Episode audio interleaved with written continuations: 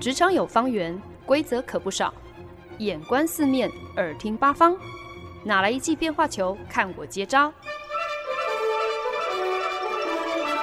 那些老外教我的事，，Honey，Easy Talk Easy Work。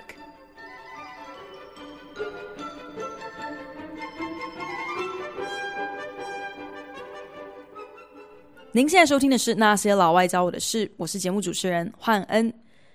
我们都知道，职场上难免存在着各种的暗潮汹涌。毕竟，职场就是一个社会缩影嘛。很多人真的是在朝九晚五中尝尽了最血淋淋的人情冷暖，还有偏见歧视。如果一定要举出一个，我觉得是不论文化民情，是任何一个国家的上班族都能够感同身受的职场委屈还有不公，那首推性别上的不平等。网络上呢，有这么一则脑筋急转弯：有一对父子出游，结果呢，不幸发生了车祸，爸爸当场身亡，儿子赶快送医急救，必须马上就要动手术。可是呢，主刀的外科医生看了一眼躺在手术台上的病人之后，却惊呼：“啊，我我不能够开这台刀，因为躺在那的是我儿子啊！”诶，这是怎么一回事啊？好像很奇怪。有些人听到这个脑筋急转弯之后呢，可能就会说：“哎呀，会不会是这个医生认错孩子啦？或者是搞不好他们其实是失散多年的亲生父子哦？那个在车祸当中过世的其实是养父。那可能也会有一些呃思想比较前卫的人会说：哎呀，搞不好这孩子有两个爸爸啊。但其实呢，这个脑筋急转弯它的答案真的很简单。”不需要那么泛政治，也没有那么的有争议性哦。脑筋根本不需要转太多弯，因为呢，症结就是那位外科医生是那孩子的妈妈呀。如果没有猜对的听众朋友，其实你也不用太懊恼，因为呢，这道谜题其实是学者为了要研究性别偏见所特别设计的。然后呢，在他们的研究实验当中，他们就发现，大部分的受测者搞不好是跟听众朋友是一样的，他们怎么样子想都没有想到外科医生是妈妈这样的一个症结。就算呢，受测者他可能自称是女性主义者，或者是可能他的母亲是职业妇女啊，甚至他的母亲根本就是医生，但是呢，有这些呃条件。也好像没有办法能够帮助这些受测者可以快速的、正确的得到答案。研究实验下来，高达七成的人是答错的。而且有趣的是，同样的一道题目哦，如果今天你把车祸过世的那个爸爸换成是妈妈，把要来就是呃给小孩子急救的医生换成是护士。也一样会让人家脑筋转不过来，觉得说这是一个什么好悬的题目啊！由此可见呢，其实呢，我们社会当中的一些价值观也好，或者是啊、一些呃潜意识当中的潜规则，呃，存在着的是多么根深蒂固的性别上的偏见，还有性别上的歧视，而且呢，在职场上是尤其明显的。不管是在职务啊，或者是行业，我们的一些性别偏见，比方说，我们可能会觉得女消防员是特别稀奇的，或者是听说有男生当保姆，好像就会让人家觉得哪里怪怪的。就更不用讲薪资上头最实质的不平等。同样一份工作，男性员工有的时候其实是领的薪水是比女性员工多的。还有呢，就是我们都知道的，女性职涯升迁常存在所谓的玻璃天花板，一道 glass ceiling，好像你升到某一个层级，就会出现一道过不去的坎。除此之外呢，更严重的当然就是还有女性员工在职场上遭遇男主管或者是男同事在言语上，甚至是行为上的轻浮或者是骚扰等等。那当然，我们也知道，就是职场上可能会遇到的这些性别的歧视，或者是呃骚扰，当然并不只局限于女性啦。只不过我们其实最常听到的，很很无奈的，大部分的时候还是以女性的受害者居多。而且呢，这样子的一个职场现象也不是这一两年才出现的，呃。可是，真的是有鉴于，就是美国在二零一七年掀起了这个 Me Too Movement 这样的一个 Me Too 旋风，才开始把这些职场上很扭曲的生态、很带有偏见、歧视的文化搬上台面来。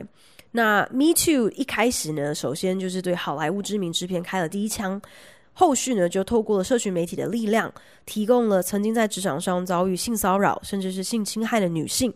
有一个共同的平台，还有共同的语言，可以勇敢的站出来，来分享自己的经历，不再好像需要很苟且、很羞愧的偷生、没脸见人。呃，透过这样子的方式，不只是让这些弱势者的声音被听见，迫使造成他人创伤而不自知，甚至是不以为意的这些加害人无所遁形，终于必须要来面对自己的行为。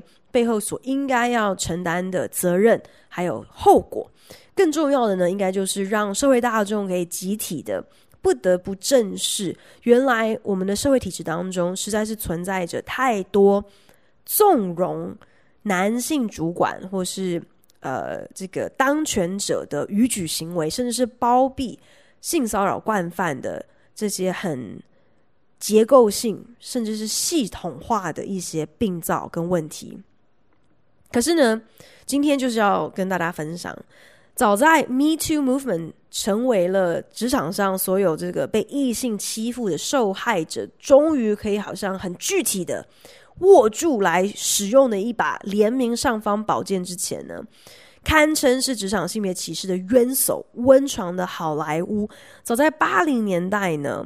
也曾经企图以搞笑娱乐的糖衣包装来争辩职场性别上这个极度不平等这样的一个社会议题。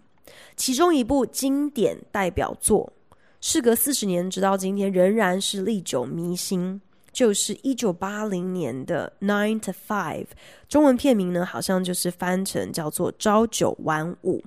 这也就是本周职场开麦啦，第四单元要来跟大家一起看电影学打怪的影片。一九八零年的电影《Nine to Five》朝九晚五，剧情描述的就是三个女秘书一起联手来教训他们自大、好色、谎话连篇、严重性别歧视的男主管。这部电影呢，从一开始就被定调是搞笑喜剧。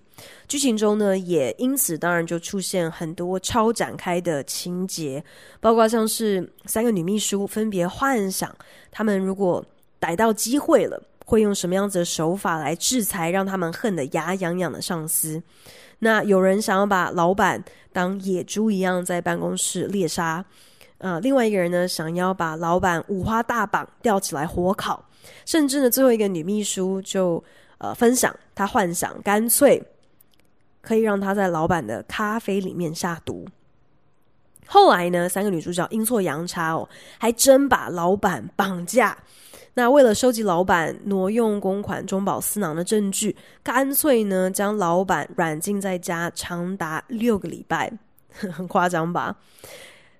更有趣的是呢，这段期间呢，这三个人也没闲着，不仅呢要轮班替老板送饭，还得顾施小计哦。营造老板仍然正常上班的假象，所以呢，他们突发奇想，干脆趁此机会，让我们来替公司同仁们争取一些实质改变吧。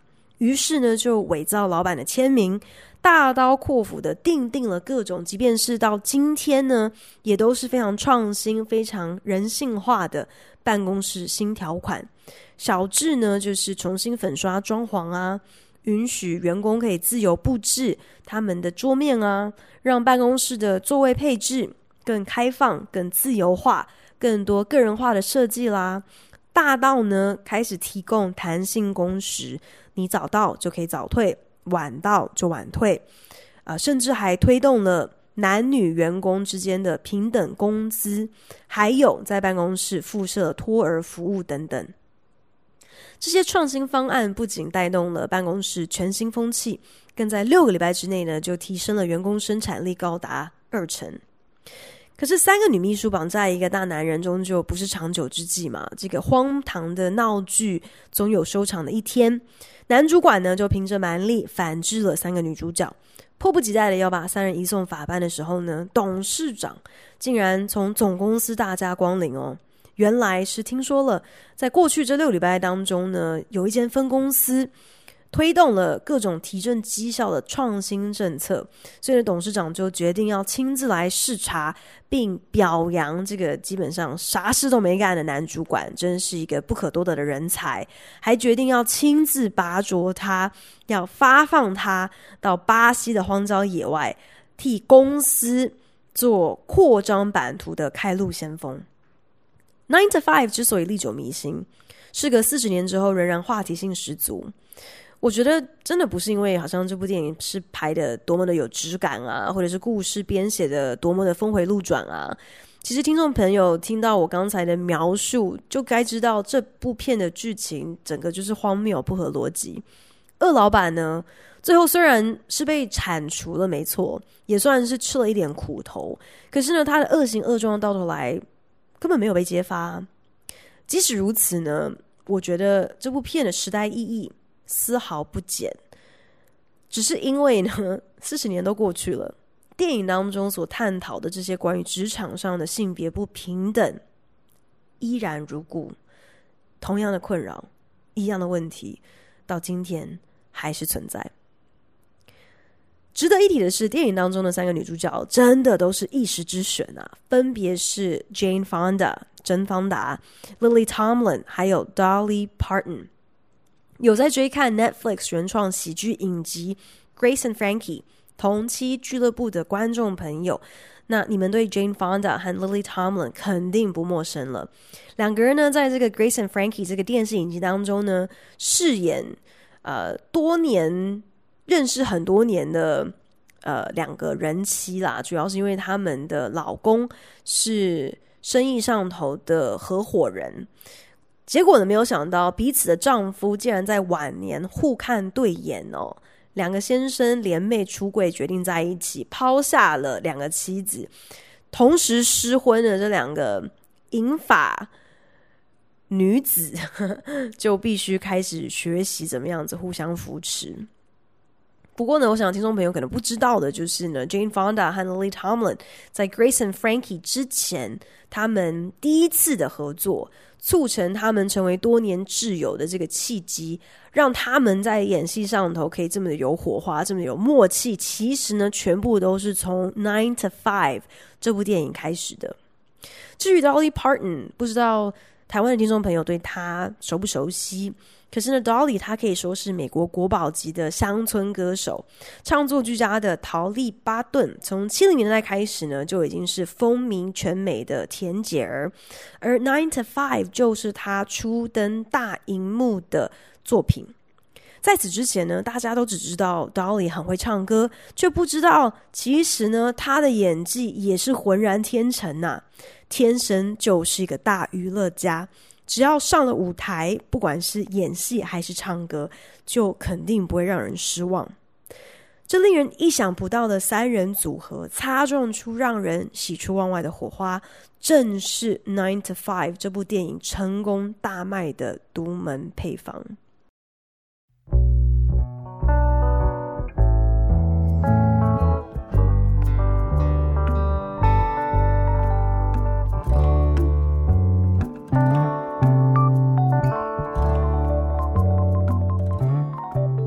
您现在收听的是《那些老外教我的事》，我是节目主持人焕恩。《Nine to Five》这部片呢，其实是好莱坞知名女星 Jane Fonda 甄方达她的心血结晶。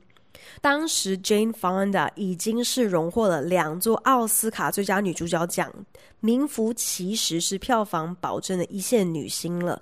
就在偶然之间呢，听到了身边一位专门组织动员大企业旗下女秘书的。好友转述了这些秘书的日常是怎么样子遭受各种的歧视啊，还有骚扰，让 Jane Fonda 是大感震惊，决心呢要以女秘书为主角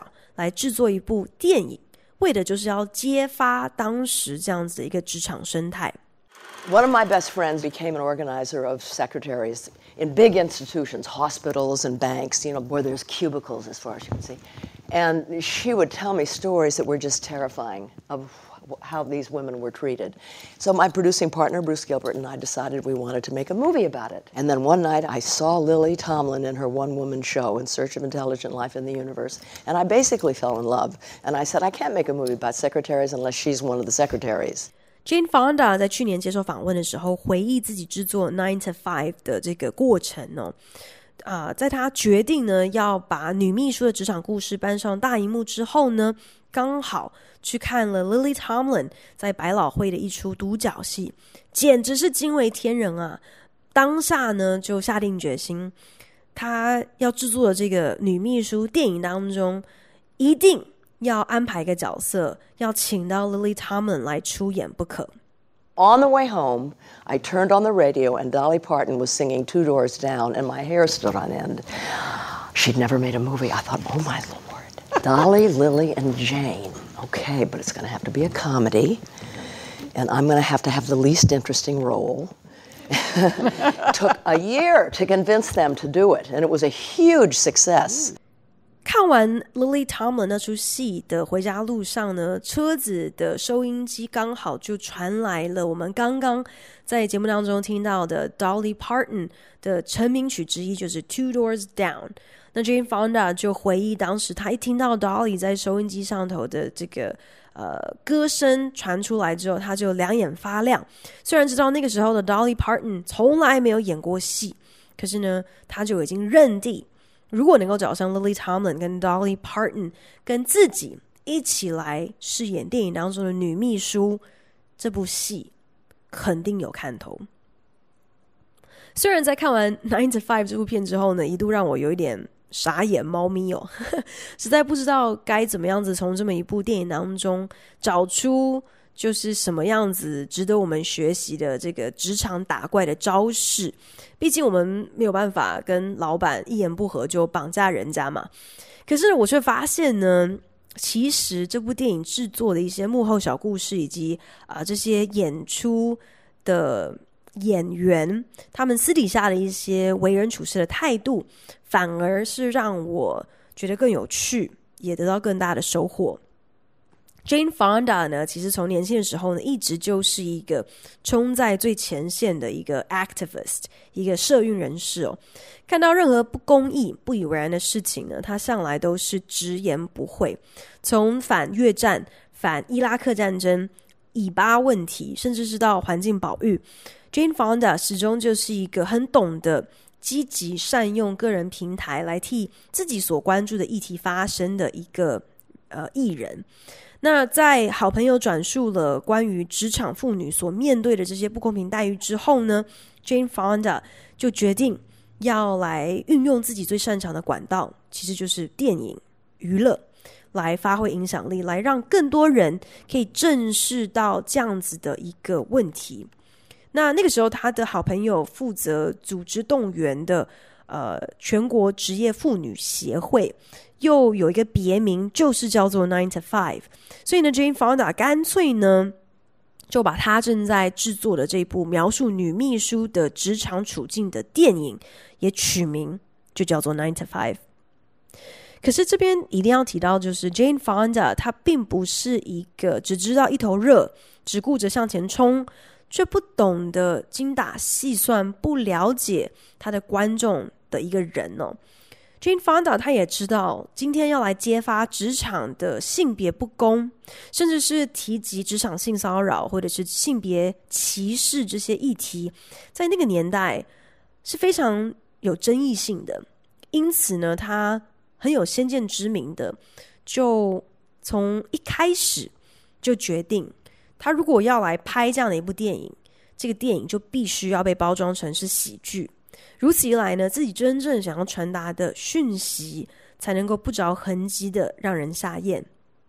那 Jane Fonda 作为电影制片，也可以说是慧眼独具，不只是相中了从没演过戏的歌手 Dolly Parton，更毫不吝啬的把电影当中最有个性的两个女秘书角色，通通让给了别人。虽然自己其实才应该是三个女演员当中最负盛名的女明星。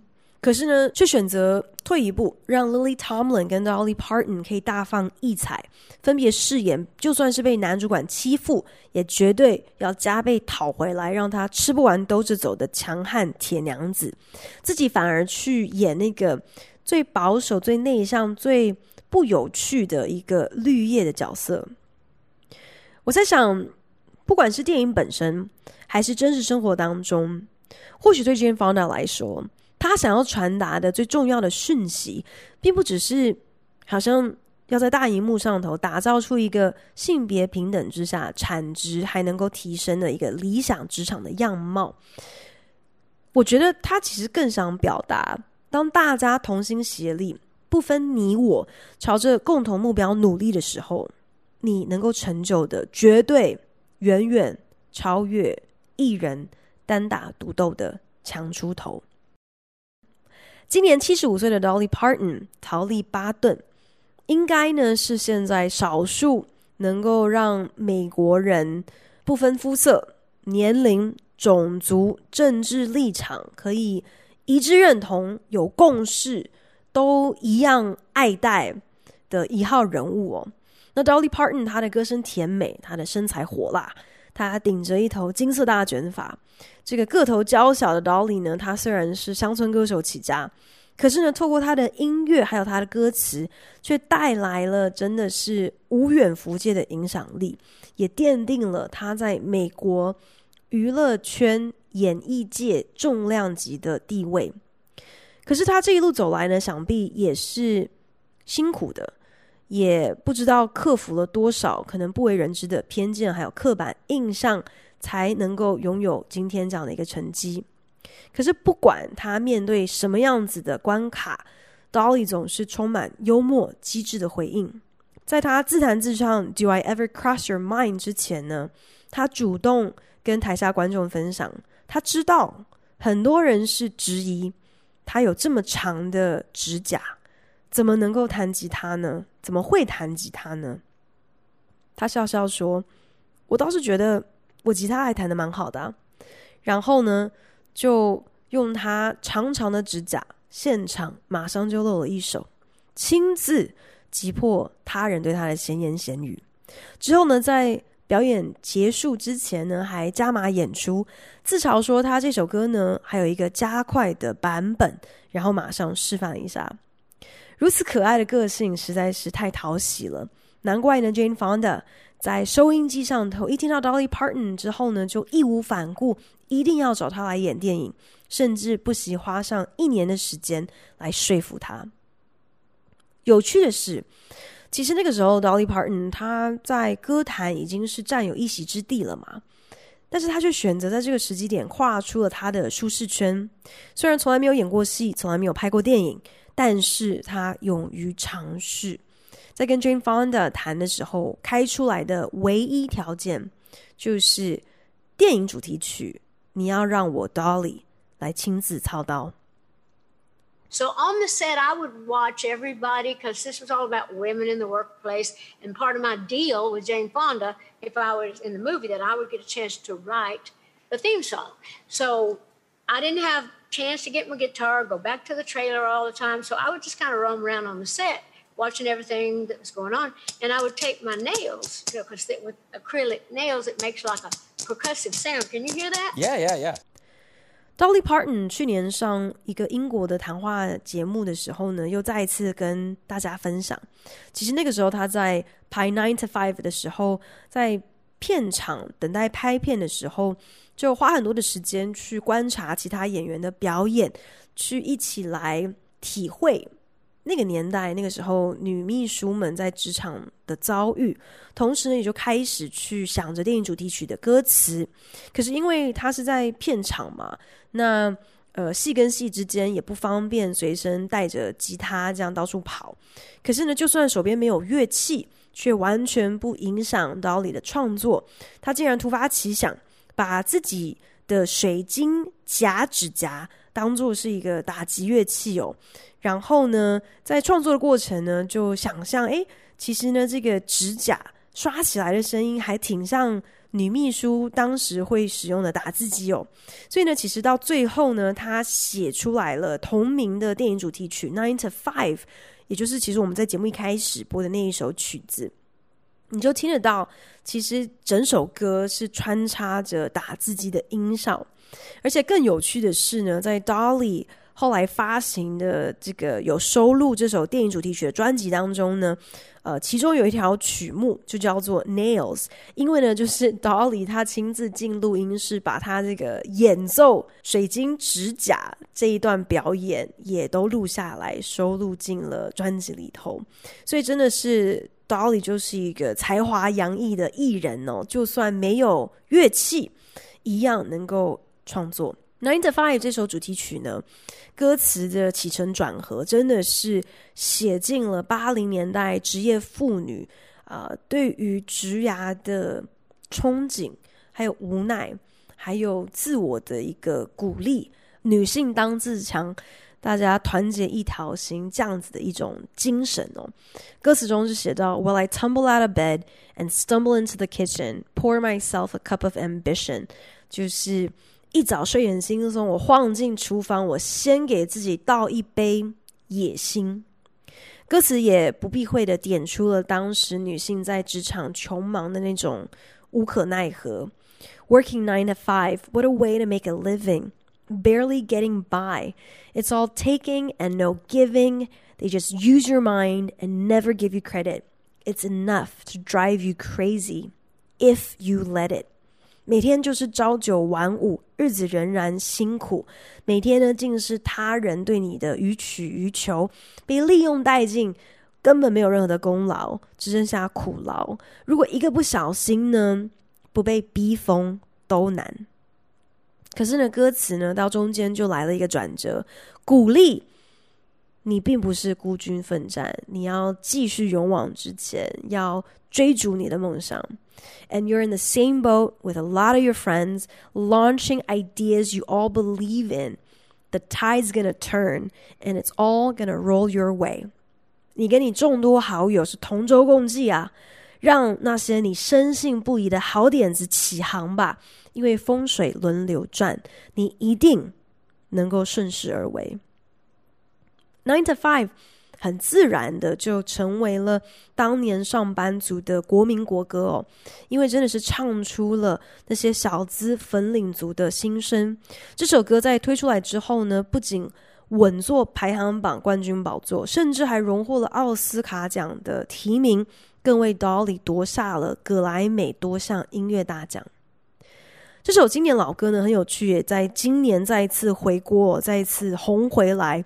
刚好呢，是因为这个 DIY 网站公司 Squarespace，他特别重金买下了《Nine to Five》这首歌的版权，作为他们今年超级杯广告的主题曲。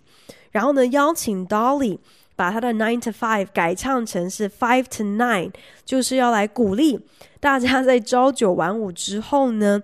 也可以利用 Squarespace 所提供的服务，自己 DIY 自己的网站来经营自己在呃下午五点下班之后的斜杠人生。那姑且这个不论大家对于这种兼差人生，或者是你已经都有一份正职工作，然后下了班之后还要打另外一份工。不管你对这样子的生活形态有一个什么样子的想法哦，可是毋庸置疑的，这个 Dolly Parton 她的魅力依旧。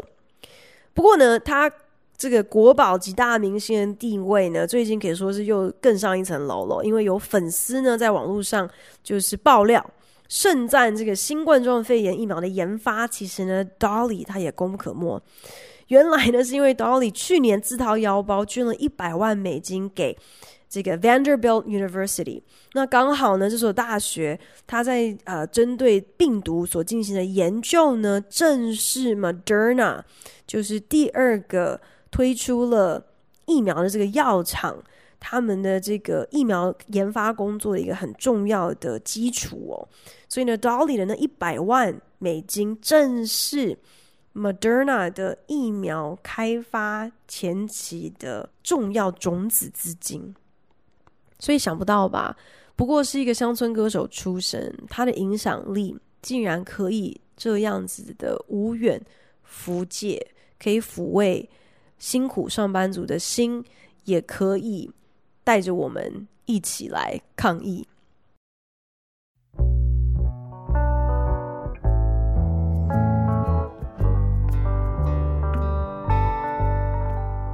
本节目由好家庭联盟网、台北 Bravo FM 九一点三、台中古典音乐台 FM 九七点七制作播出。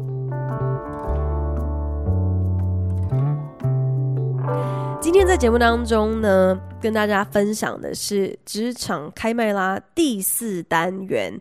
那我们一起看的电影。就是一九八零年的一个经典喜剧《Nine to Five》。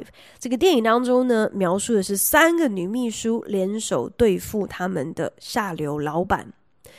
Judy, you've got to help me. That mob has gone crazy out there. They're trying to kill me. Why would they want to do a nasty thing like that? I don't know. I'm not such a bad guy. You're a sexist, egotistical, lying, hypocritical bigot. 在这边跟大家分享。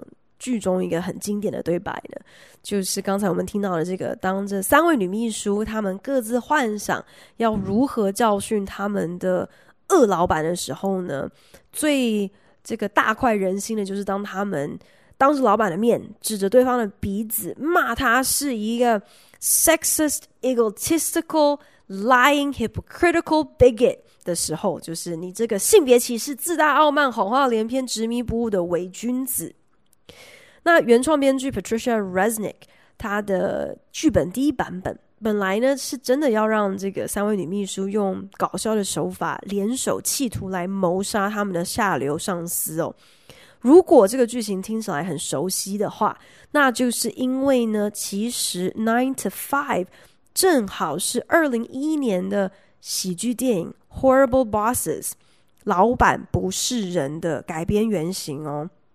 那那个时候呢，其实编剧好不容易已经说服了 Jane Fonda 要往这个方向去。Jane Fonda 本来很担心，怕这样子会让这个女秘书的角色变得不讨喜，后来就也欣然接受啦，相信这个编剧有这个方法，可以把故事写成不至于让观众会不喜欢剧中的这些女主角们。只是可惜当年找到的导演。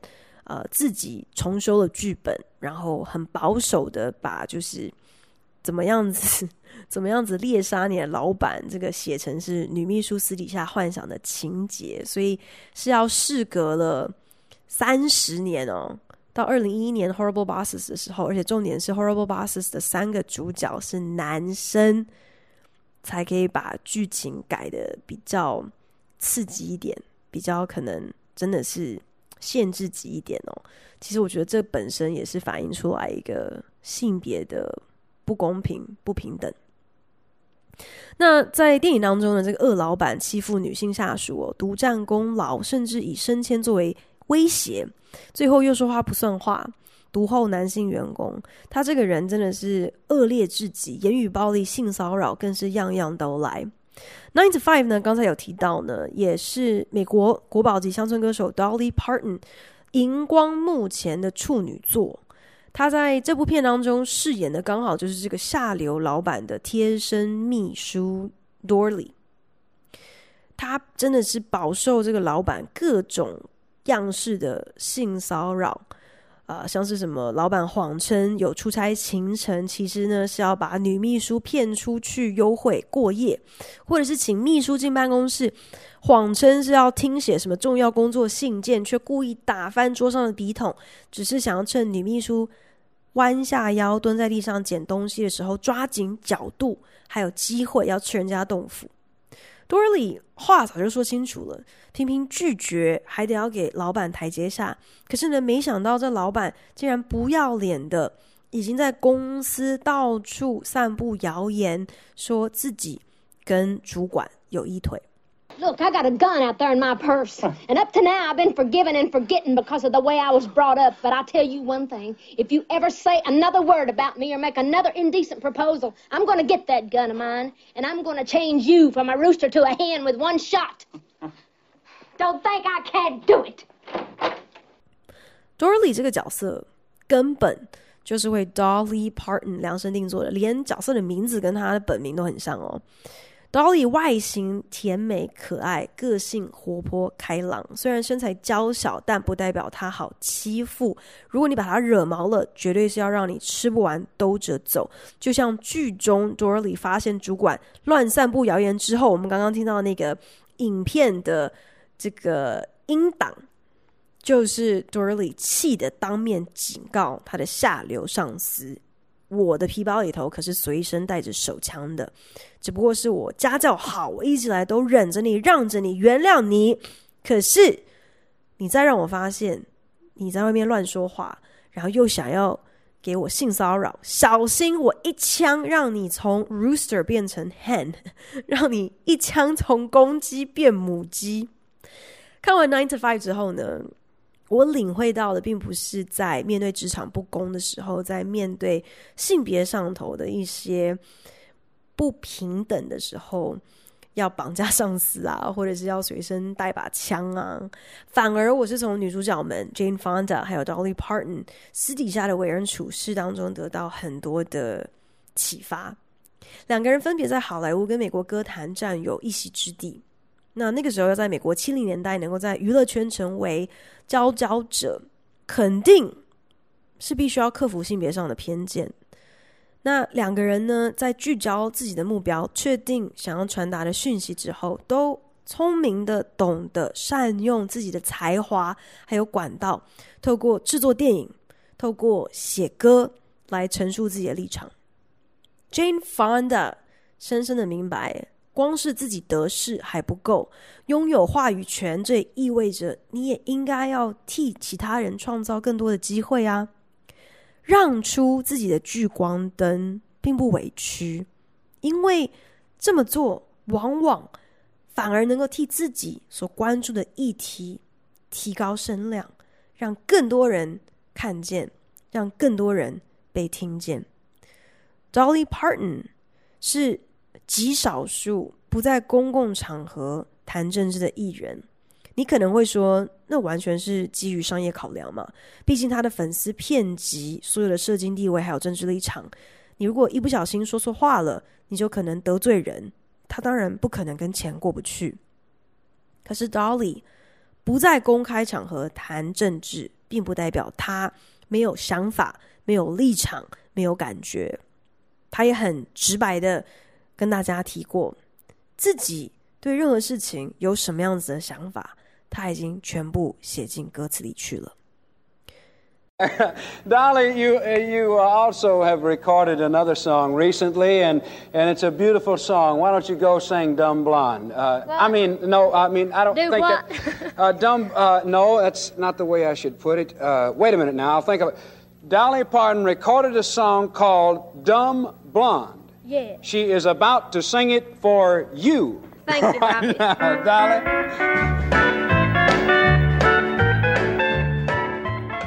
刚刚听到了这段音档是一九六七年 Dolly Parton 上节目跑通告，要宣传她的新歌《Dumb Blonde》金发傻大姐的时候，节目主持人在介绍 Dolly 的时候一时口误，本来应该是要邀请 Dolly Parton 来为听众朋友们。演唱这首新歌叫做《Dumb Blonde》，结果呢，主持人话讲得太快，乍听之下好像是主持人在对 Dolly 说：“哎，Dumb Blonde，你来给我们唱首歌吧。”即便是口误，可是 Dolly 就算她长得再甜美，脸上堆满再多的笑容，她没有打算要把这当做没事发生诶。她虽然。笑笑，可是却皱着眉头，直接看着主持人问他说：“What？你刚刚说什么？你要我干嘛？”男主持人瞬间也知道自己理亏，就是很慌乱的要稳住阵脚，重新再来一次，好好的把话说一遍。不管是在职场上或者是人生哦，难免我们都会遇到跟我们犯冲、扯我们后腿、拦阻我们向前的各种障碍。你要克服难关，要被听见、被看见的方式，有的时候呢，并不是只有我们想的那一种。好比像 Jane Fonda，她选择拍一部喜剧来包装一个具争议的职场性别话题，像 Dolly Parton 面对有意无意的歧视的时候，他不是脸红脖子粗的跟着唱衰他的人对峙吵架啊、呃，他是唱歌，他是用歌词用幽默的方式来传达他的感受，又或者是像《Nine to Five》这部电影当中，下流主管真的是让人恨得牙痒痒，一定得把他撵走。可是撵走他的方式，不见得是非得把他开除，搞到他要卷铺盖走路啊，也可能是我就送你一程，助你一臂之力，让你高升，把你撵走。每一道人生职场关卡的出路，其实可以有很多种，就看我们选择怎么走。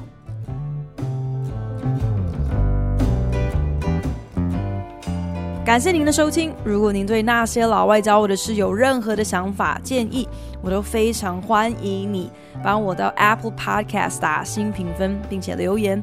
也邀请你可以来订阅这个节目，不管你是用 Castbox、Spotify 或者是任何其他的 APP 平台，都可以找到我的节目哦。那我们就下一集再见喽，拜。